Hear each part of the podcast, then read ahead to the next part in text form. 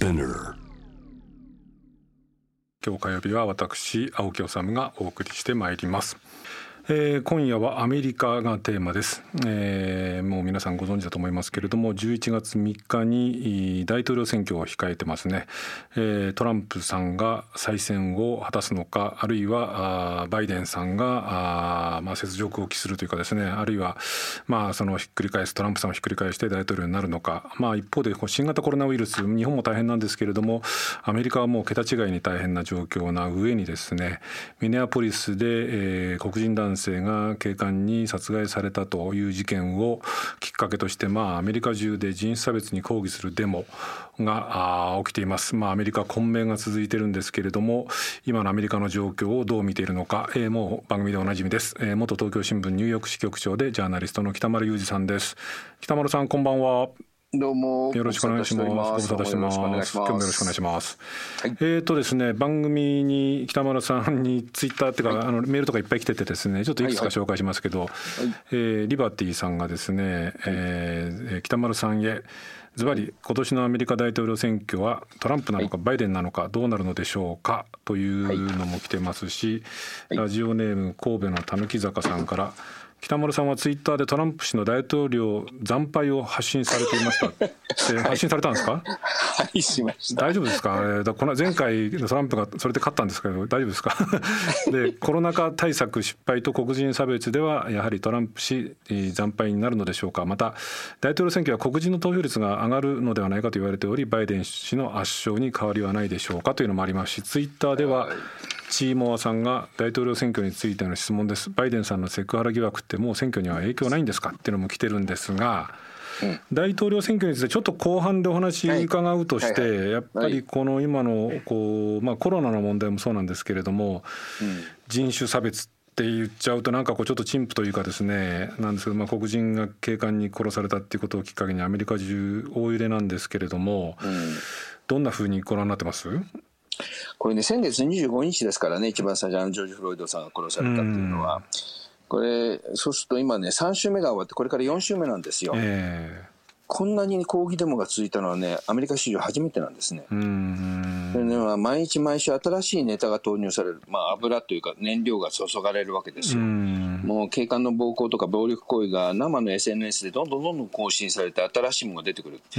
で、この間はアトランタでまたあの黒人が射殺される。で、今今週はですね、今週というか先週からあのちょっと言われてきたのが、3月、あ、じゃない、5月の、えー、っと31日とですね、6月の11日、日、カリフォルニアでね、うん、実は黒人男性がですね、うん、相次いで、これ、場所は全然離れて、80キロぐらい離れてるところなんですけれども、あのー、木にぶら下がって死んでたんですよ。首吊りですか？首吊り自殺だというふうに初め言われたんですけれども、それが再捜査が始まるなんてことがあってですね、でもこれはね、やっぱりね、ほら、あの、昔の、うんえー、南部の黒人リンチの、はい、あのビリー・ホリデーが1939年でしたっけ？あの歌った奇妙な果実。 Strange Fruit、はいはい、で南部の木には奇妙な果実がなるんだと、葉っぱは血に汚れ根っこも血が流れていると、でそれが南の風に南部の風によってその奇妙な果実が揺れているっていう黒人のそのリンチの木からぶら下げられた人のですね、そういうものが放出されるんでね、これがまたなんか新しい残念になるかもしれないという感じ、まあそれも自殺だっていうふうになるのか、それなかなか証明難しいんでしょうけどね。まあこれ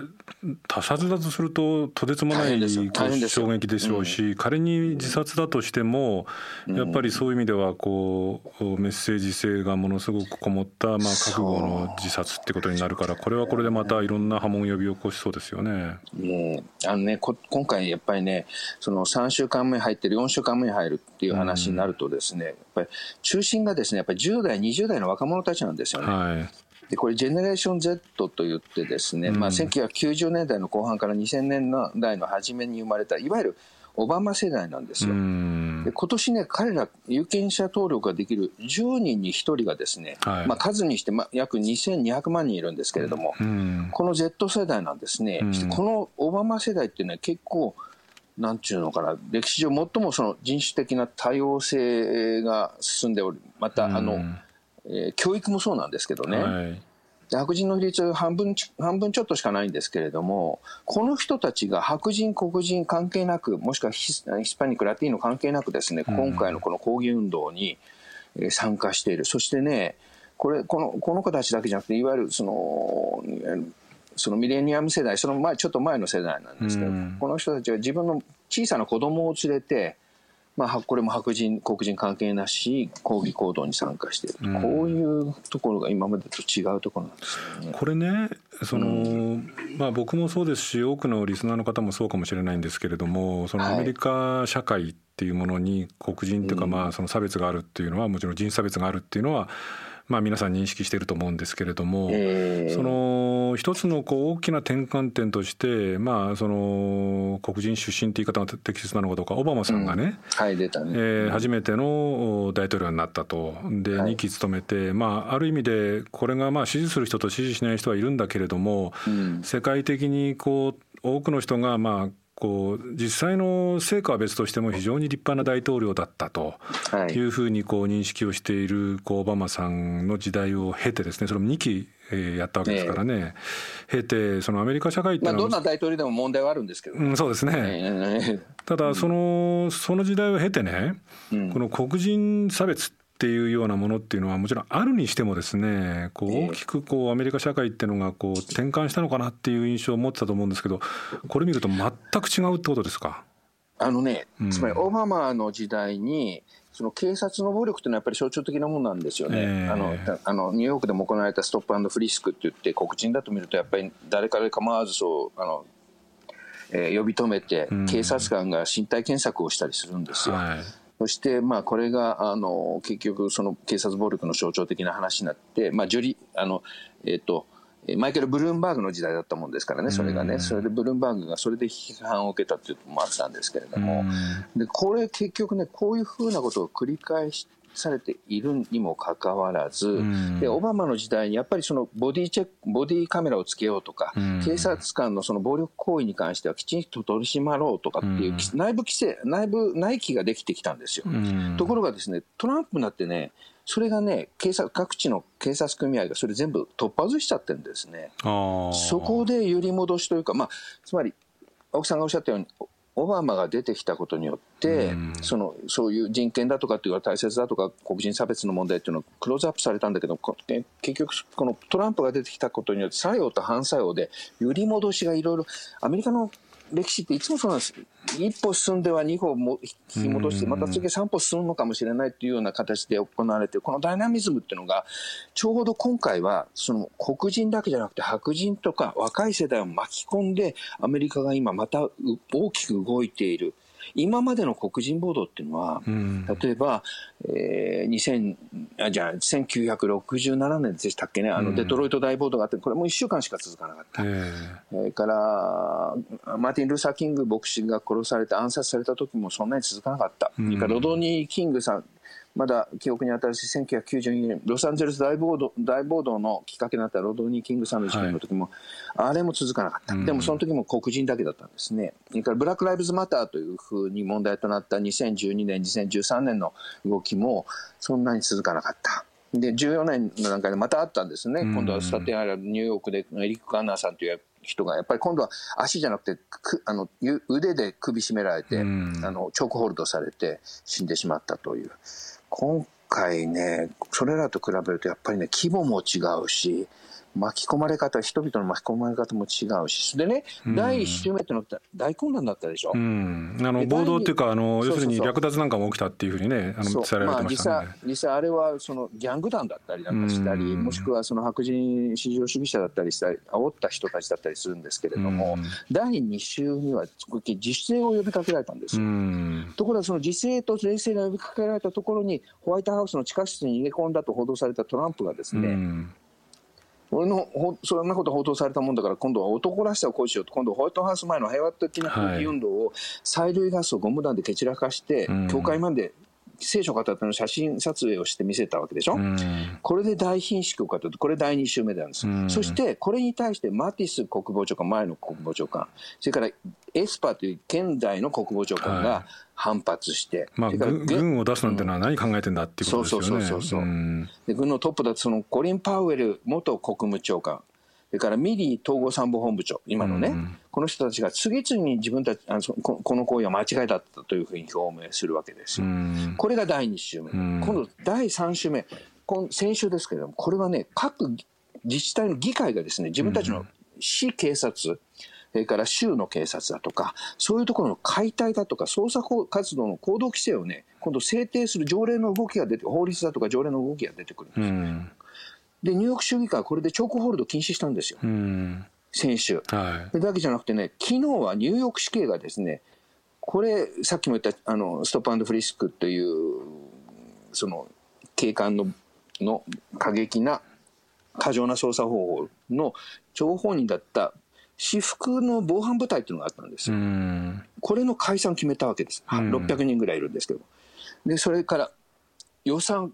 デファンドっていうんですけども、警察予算を削ると。それだけじゃなくて、あちこちで、それこそミネアポリスは警察死刑の、市警察のですね、解体まで進むんじゃないかという。これねその北丸さんのお話伺ってるとね、まあ、その差別っていうものの根深さっていうか必要さっていうのはおそらくアメリカに限らずだから一歩進んで二歩下がっちゃうみたいな、まあ、日本だってねその例えば在日コリアンに対する差別なんてのは、昔からいけないって言われてるのにいまだにその。ついには街角でヘイトスピーチするような連中まで現れちゃうっていう意味で言うと、はい、まあアメリカのことだけをこと上げできないなという気もするんですが、うん、やっぱり今回のその黒人のその殺害警官による殺害事件っていうのは一つはやっぱりトランプファクターっていうのが大きいですよね。大きいですね、だから今回の黒人差別抗議運動っていうのが、反トランプ運動とつながってんだよね。もう一もう一つはだからそのやっぱりこの警察改革っていうようなものにつながっていくってことになっていくとだから北丸さんの言葉を借りれば一歩進んで二歩下がったけどまた一歩進もうとしてるっていう動きも明らかに出てきてると。そうですね。うん。この辺がだからアメリカの、まあ、ある意味のたくましさですよね。それでね。やっぱりアメリカっていうのは、まあ、日本世代交代っていうかな新しい世代がやっぱり出てきたときに、この人たちがやっぱり行動するんですね。で若い子たちなぜかというとね今例えばこういう大きな社会問題になったときに幼稚園から小学校からこの黒人差別についてね授業するんですよ。で、なんだあ、本屋さんではですね、ベストセあのその黒人差別だとか人種差別に関するその分析本だとか批判本とかっていうのがですね、ベストセラーになってるんです、今。でそういうところの、なんていうのかな、言葉？言葉で一生懸命いろんなものを伝えようとするという努力っていうのがですね、アメリカ社会のやっぱり一つの原動力なんだろうなっていう感じがしますね。これあれですか？その先ほどちょっとその北村さんのお話に出て気になったんですけれども、はい、まあ、ミレニアム世代もそうなんだけど Z ゼネレーションっていうんですか？そうです、ね、要するにオバマの時代の初期くらいにそえー、誕生した子どもたちがそろそろもう大きくなってきてっていう、うん、そのこう黒人の人たちもやっぱりこうそれぞれの世代でこう意識とかこうなんていうのかなこう社会のありようを目指すべき社会のありようみたいなものっていうのはだいぶ変化してきてるんですか？まあそれはそうだけれどもでも黒人に生まれてるってことはですね、例えば社会に出る街に出て抗議行動をするにしても一、人だったら絶対ダメなんですよ。夜例えば歩く時にきちんとした身なりしてないと警察にいつしょっぴかれるかわからない。身分証明書出せって言った時に自分で身分証明書出せないんですよ。なぜかというと自分で胸ポケットに手を入れたら撃たれるかもしれない。だからその時には必ず手を見せて警察官に自分の身分証明がここにあるから取ってくださいって言わなくちゃいけないんですよそれだけじゃない。例えばエレベーターに白人女性が一人住一人乗っていた時にそこに入っちゃいけないんですよ。そういうことを子供の頃からみんな生き延びるための手段として書生として押し込まれるお父さんとかお母さんに。そうやって生きてきてる。それが黒人のであるというアメリカで黒人でとして生きるってこと。それはねニューヨークと例えばジョージアとそれは違いますよね。違うけれども、例えばハーレムから一歩出たときに、その黒人、そのコミュニティから一歩外れたときに、その、どんな時にどんな白人警官が何をしてくるかわからない。それだけじゃないと、この間ほら、セントラルパークで、ね、あの、白人の女性がね、黒人男性にその犬はここで話しちゃいけないんだよって注意されたら、うん、白人女性が警察に電話して黒人男性が今私をになんかあの文句言ってきてるっていうふうにして通報されちゃうんですよ。うん、そういうものが今逆もっと言うと今それが SNS だとかで、うん。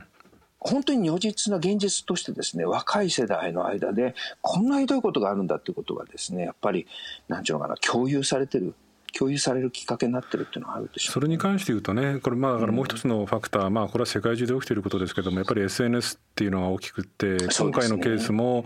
そのねこの黒人の男性の方がこうああいうふうにやられてこう亡くなったっていうあの瞬間のあれ多分スマホで撮ってると思うんですけれどもあれを撮ってえー、SNS にアップしてってあの衝撃みたいなものっていうのがこれがまあ大きなこうムーブメントにつながってるってところはあります、ね、アメリカの人があれは8分43秒のドキュメンタリーだって言ってますね。人間が殺されるそんなことを目の当たりにするわけですよ。でNarrated by himself ジョージ・フロイドさん自身が I can't breathe と言ってナレーションをつけた8分43秒の人が死ぬまでのドキュメンタリーだって言ってるんだよね。確かにそうですよねそれこれまだまだそのちょっと収まりそうもないんですがちょっとこの後半ね、はい、その先ほど今のこの黒人差別抵抗運動っていうか反対運動っていうものが、ある意味でそこに一番こうまあ言い方悪いけどガソリンを注入してるのがトランプ大統領みたいなところがあって、ある種反トランプのムーブメントの様相も呈しているという話、北村さんされたんですけれども。これで大統領選挙ですよね。11月にまあ予定されてるわけなんですけれども、うん、やっぱりこの件っていうのはかなり影響を与えるということですか？僕ね、えーと、昨日ニューヨークの友人この人は会計士やってる人なんですけど、いつも話す人なんですけどでこの人前トランプに入れたんですよ。えー、日本あのアメリカにやっぱりもう一回なんかブレーキする新しいことが必要だ、それから経済っていうものもやっぱりもうちょっと必要だっていうことでトランプに入れたんですね、で昨日まだ今回もトランプに入れるのって聞いたんですよ、そしたらねそれはもうフェッドアップしてるつまりうん。ざりしてる、今回あん。なふうにしてアメリカぐちゃぐちゃにしてるのあいつだから私は今回は入れない。ただし、うん、バイデンも好きじゃないんだよねっていう話をしてた。そのお友達の会計士さんっていうのは、はい、あれですか？白人の人ですか？ユダヤ人ですけどね、うん、なるほどね。これねだけど、まあ、トランプさんにしてみればその先ほどその北丸さんが指摘されたようなその、えー、ホワイトハウスの前でのデモをねはい、その催涙弾で蹴散らしてこう聖書を掲げてっていう行為も、うん、まあ、トランプさんにしてみればもう自分の岩盤支持層っていうかですねそうですね。のキリスト教右派というか保守派というか、うん、謎を中心とした自分たちの岩盤支持層をバチッと固めるんだっていうもちろん動きなわけですよね。はい、だからそので今なんかこうアメリカの世論調査の結果見ているとトランプさんがまあでも相変わらずまだ40数パーセントあると。ないですよ、もう38%ぐらい38くらいですか、えー、で一方、バイデンさんっていうのはどうなんですか？51%とかですけどね。ってなってきたら、もうバイデンさんの圧勝ってことになる。あのね、うん、総得票数ではトランプ惨敗します。うん、ただし、ね、その前のクリントンと一緒です、クリントンは300万票の差でトランプに勝ってましたけれども、ヒラリー・クリントンですね。ヒラリー・クリントンに勝ってましたけれども、総得票数では負けます、それはトランプもきっと分かってるんだと思うんです、だから自分の取れる、いわゆるスイング州だとか、そういう総取りの、みんなあの大統領選挙っていうのはなかなか複雑なんですが、州によって総取りするんですけれどもね。その時のその総取りの大議員数によってトランプが勝とうとしてる。だからトランプは今回も例えば法と秩序の強硬策を取るんだというふうな形で自分の支持層に訴える、それからもう一つはね、やっぱり経済回復ですよね、この後コロナの後の。それとあとはずっと続いてるその中国叩き、はい、この3つを柱にして、そのスイング州でのそのなんていうんですか陣取り合戦をしてくるという。うなんか僕なんかはちょっと疑問に思っちゃうんだけどトランプさんってそんなに緻密な戦いできるのかなって思うんだけど そういう人もいるんですかねそのブレーンの中に。いるでしょうね、それは、ね、ただ、トランプさんは緻密な戦いはできない人ですよね。例えば本当に緻密な戦いしようと思ったら、今回のそのその暴動に関しても、ちゃんとしたことを言うでしょう普通は。こんなふうにして。ぐちゃぐちゃにはしないですよだからこれねずっとそうやって生きてきた人だからねあの人は、まあ、トランプさんに関してはね、えー、そのまあその全部知ってるわけじゃないけども、まあ、リスナーの皆さんも相当、まあ、その応援してる人もいればもう僕みたいにうんざ うんざりだっていう人もいると思うんでそれなりにトランプさんの人となりとかトランプさんのまあもう方向はなんかだいぶ分かってきた、分かってきたと思うんですけど、その対するバイデンさん、まあ、民主党の大統領候補にまあ指名されたというかですね決まったわけですけれども、この焦点っていうのはね前に北丸さんが出ていただいた時も、まあバイデンさんもだってこれ70何歳の白人のおじいちゃんなわけじゃないですか。77ですからね。です。だからトランプさんよりも上なわけでしょ、そう3つ上ですね。ってことになってくるとまあ そうそう。そ大してまあ変わり映えしないけどってなってくると、まあ、北村さんがおっしゃったのは、うん、その副大統領ですね。そうです。問題を誰にするかと。で、これがだから前に伺った時はまず女性だろうと。そう女性っていうのがもう言ってますからね。うん、で今回のそのいわゆる今度黒人のそのこう差別問題っていうのが出てきたっていうことになってくると、はい、それもやっぱりこうその副大統領の指名っていうか誰になるかっていうところに影響を与えますか？前回予想したのはエイミ・クロブシャーが本命だっていうふうに言いました、うんはい、でもこの黒人暴動によって実はエイミ・クロブシャーっていうのはミネソタ州ミネオポリスなんですよ。今回のジョージア州フロイね、ジョージジョージ・フロイドさんが殺された場所なんです、うんうん、であの殺したデレック・ショービンというあの警官と重なってるんですちょっと。重なってるっていうの？クロブシャーが、うん、あそこの検事長やってたんです。検事やってたんですよ。なるほど。その時に警察の、うん、いわゆるあのデレクショービンっていうのはこれまで懲戒案件が10件ほどあって分かってるだけで、うん、その最後クロブシャーさんがあそこの検事やってる時の最後のところに重なってるんです。よ、んで彼が懲戒案件やった時に黒星者は、まあ、その後ですぐ上院議員になっちゃったんですけど、ほっといちゃったんですよね。それだけじゃなくて黒星者っていうのは、実はそのいろんな警察のその懲戒案件に関して自分で起訴する権限を持ってるんですね、うん、検事だから。ところがそれじゃなくてね、大陪審に預けちゃうんですよ。なるほど。大陪審っていうのは、いわゆるあの、まあ、起訴するかしないかを、ねうん、あの決める委員会みたいなのがあるんですけど、うん、一般人によってね、うん、で。その人たちが結局ね、でもそういうのは警官とか保安官の証言をややっぱり重要視して、やっぱり警官寄りにして起訴起訴なかなかしないんですよね、大そこに預けちゃう。それで黒ブシャは、これで失点するんですよね。まあ、要するにこう今回のようなまあ不良警官って言ったのは適切かどうか、まあ、行き過ぎ警官みたいな人間をそののさばらしたのが、うん。責任あるじゃないかと。そう、それで黒ブシャは本命から外れることになっちゃうわけですよ。なるほど。それで、じゃあ出てきたの誰かっていうとまず前も言ってましたけどカマラ・ハリスですね、はいはい、カリフォルニアのこの人もやっぱ検事だったんですけれども、それからスーザン・ライスって元あの大統領補佐官だった人がいるんで、この人も黒人女性なんですよ。はいはい、あと今回のアトランタアトランタ、ジョージア州アトランタってやっぱり黒人の多い州なんで、南部ですよね、そこにランス・ボトムズさんっていう、そのアトランタの市長さんがいるんです、黒人女性。何ボトムズさん？ランス・ボトムズ、ランス・ボトムズっていうんです。あと、フロリダっていうのもやっぱり決戦州なんですけど、ここにも黒人の、えー、バル・デミングスっていうあの下院議員がいるんです。はい、もう一つ、もう一人、ワシントン DC の市長で、この間からトランプと喧嘩してる人なんですけれども、あのトランプのあのホワイトハウスの目の前のラファエット公園の通りを、あそこをブラック・ライブズ・マターという公園あの名前の通りに変えちゃった人、変えた人ですね、うん、ミュリエル・バウザーさん。この人47歳でまだ若いんですけれども、この人つまりね黒人女性に企業ピックアップするんじゃないかと。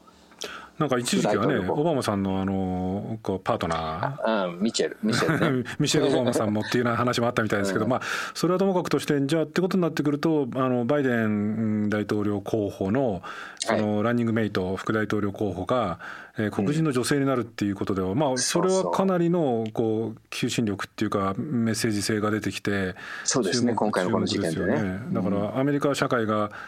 まあ、バイデンさんがどこまでその根性ある人なのか知らないけれども、うん、また先ほどのあの北村さんの話で言うと、うん、一歩進んで二歩引いたけれどもまた一歩二歩前に出ようじゃないかっていう方向になる可能性もあると。はい、そう。前も言ったけれども結局バイデンさん一気で辞めるって言いますからこの副大統領が次の大統領になる可能性が高くなるわけですよね。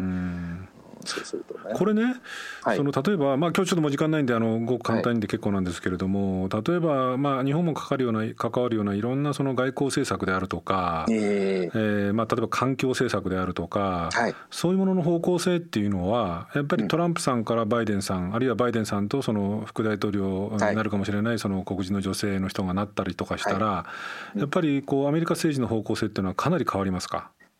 ですからパリ協定に復帰しますね。うん。それから中国とはやっぱりあの対決路線は続くでしょう、うん。アメリカの世世論がそうなんですまあこれは中国に関してはもうだからこのいわゆる封じ込め論というか対立論というか脅威論っていうのは多分民主党になっても共和党になってもそうですね。変わらないですよね。そうですね、うん。あとはやっぱりでも国際協調路線になるでしょうから、うん。トランプが全部引き上げるって言ったやつに全部また復帰しますよね、こんなにでもドラスティックにね、普通はね、一応連続性っていうのがあるんで、トランプさんみたいな大統領、前前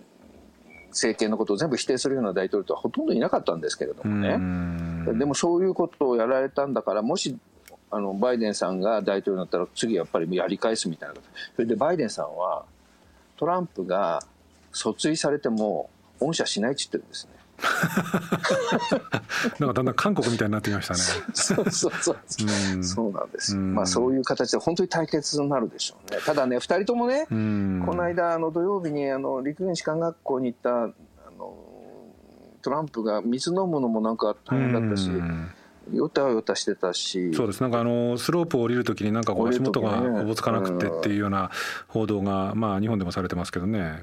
まあ、バイデンさんも年は年で本当に失言多いし、なんか本当に健忘症みたいな時もあるしうね、ん。その辺が心配ですけどね。これだからどうなんでしょうかね、まあ、ちょっと気が早いですけれども仮ええ。にそのバイデンさんが黒人のその副大統領候補、女性の副大統領候補を率いて当選したとしてもですよ。ええ。その例えばそうなってくるとこれトランプさんは1期で終わるわけですよね。はいでこれバイデンさんだって今77って年考えればさすがに2期は難しいだろうってことになると、うんそうですねまた1期だろうと。そうですね。でアメリカ大統領っていうのが、まあね、今回のそのサンダースさんなんかもそうなんで僕なんか僕なんかサンダースさんになったら面白いんじゃないかなと思ってたんだけどそうですね、今から思えば本当にこういう、例えばこういうドラスティックな時に、やっぱりドラスティックなことやらないとダメですもんね。そうなんですよね。でもまあ、えでもそれでもトランプさんにしてもバイデンさんにしてもサンダースさんにしてもまあ70以上のおじいちゃんなわけですよね。ね。だから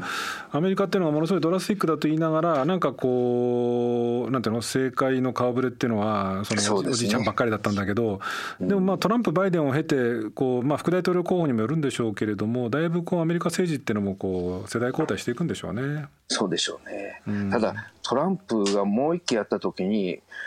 アメリカ持つのかなって感じしますけどね、本当に内戦状態ですからね、下手間違う、下手するとね。あーまあだからもう今回だからだけど僕はアメリカのやっぱりこれ強さなんだろうなと思ったんだけど、まあ、思想的な右左とかじゃなくて、ええ。その大統領がそのこう軍を出すんだって言った時にその、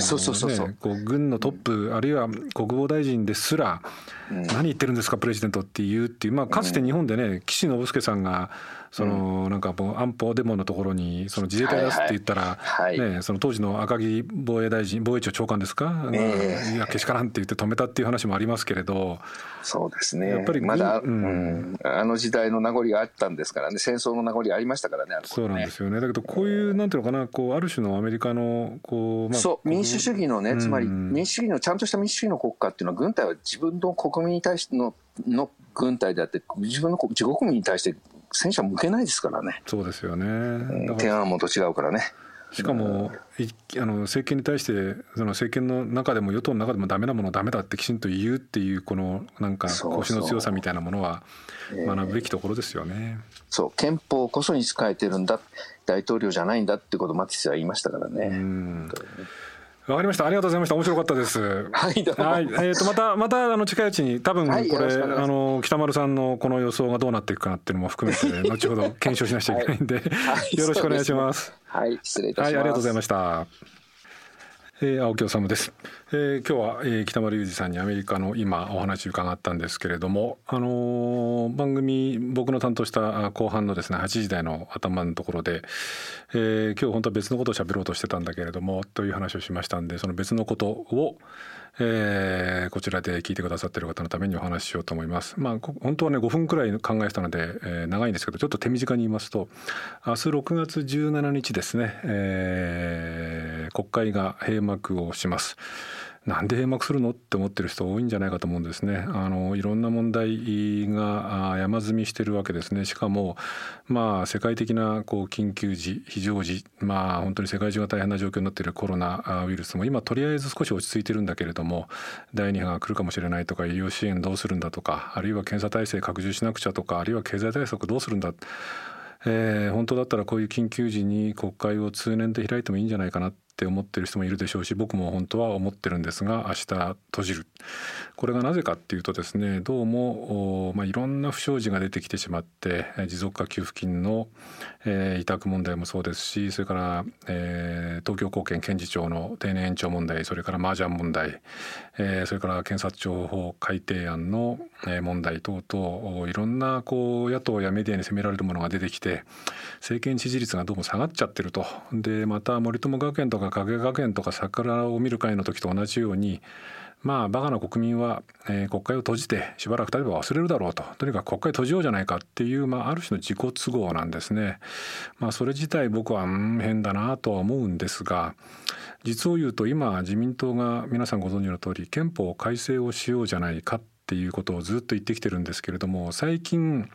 自民党の一部で、ずっと言ってるのはですね衆議院の議員の任期の延長を特例で認めるっていうことを憲法に書かないといけないんじゃないかって言ってるんですね。これどういうことかというと、えー、衆議院の任期っていうのは4年というふうに憲法で定められていて参議院は6年で、まあ、半分ずつ改選するんですけれども、えー、衆議院は4年と定められていてでこれ延長とかっていう特例が憲法にないんですねなので解散をしたりとか任期満了になった時にですねとてつもない大災害とかあるいは有事があったりとか緊急事態が起きたら国政に空白が生じてしまうじゃないか。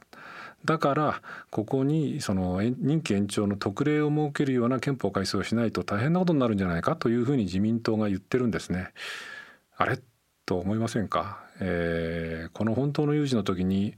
国会を自己都合で閉じる人たちが、えー、いつ来るかわからないけれども有事の際に国政に空白をもたらしてはダメだという理由で憲法改正したい。まあ、二枚舌というかダブルスタンダードとかというかですねまあこんなあまあとにかく会見をしたいっていうような人たちに憲法改正っていうのをお任せしていいのだろうかというような疑問について今日はお話をしようと思ったんですがここでお話をして少しすっきりしました、えー、次回もお聞きください。